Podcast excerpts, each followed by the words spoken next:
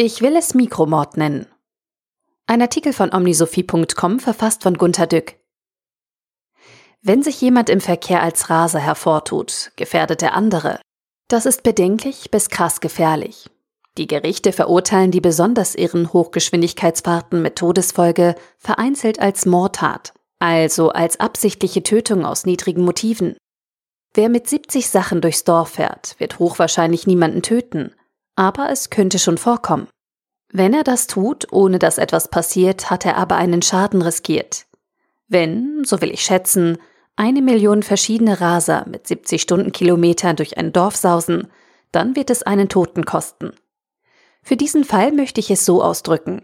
Jeder, der absichtlich aus Eile, Übermut oder Rücksichtslosigkeit mit 70 durchs Dorf rattert, der begeht statistisch ein Millionstel eines Mordes, einen Mikromord.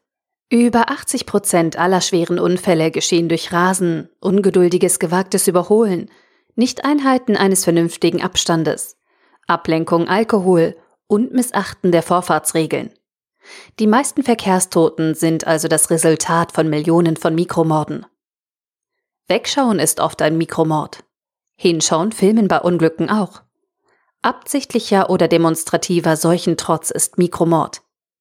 T-Shirts für drei Euro kaufen ist ein Mikromord an Kindern anderswo. Möglicherweise das Kaufen von T-Shirts generell. Plastik ins Meer werfen ist Nanomord, etc. etc. Mikromorde werden milde oder gar nicht bestraft. Es geht ja aus logistischen Gründen nicht. Es ist üblich, nur denjenigen zu hängen, bei dem es tatsächlich passiert, obwohl er eigentlich nur Mikromörder wie alle anderen war. Diesen bestraft man zur Abschreckung hart. Gibt uns das zu denken? Wir sollten einmal mitzählen, wie viele Mikromorde wir selbst so im Laufe der Jahre begehen. Wir sollten mitzählen, wie sich schlechtes Karma türmt und türmt. Ich schätze, es gibt aber noch viel mehr Mikropsychozide. Als Psychozid will ich absichtliche Verletzung bis hin zur Tötung einer Seele bezeichnen. Da kommen etliche Eltern, Manager und spezielle Lehrer schon einmal auf Zentipsychozide. Auch die Schüler tun sich manchmal hervor zu mobben und Lehrer in den Vorruhestand zu zwingen. Zusätzlich betreiben wir alle zusammen viele Nanohumanozide, indem wir uns am Klima versündigen. Das ist Leichtsinn oder Rücksichtslosigkeit.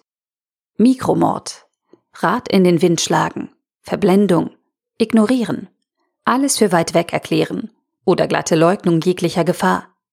Weg mit, ihr wart uninformiert, einfach jung. Da sind Mikromorde normal oder trotzig. Keine Entschuldigung mehr mit Wir müssen auch leben und Es war zu viel Stress, ich war nicht gut drauf. Es wird zu viel von Toleranz geschwärmt. Soll man Unethik tolerieren und Mangel an Eigenverantwortung achselzuckend als hinnehmbaren Lebensstil übersehen? Wir sprechen immer wieder nur von kleinen lästlichen Sünden. Aber ich will es Mikromord nennen. Mikropsychozid. Nano-Humanozid. Der Artikel wurde gesprochen von Priya, Vorleserin bei Narando.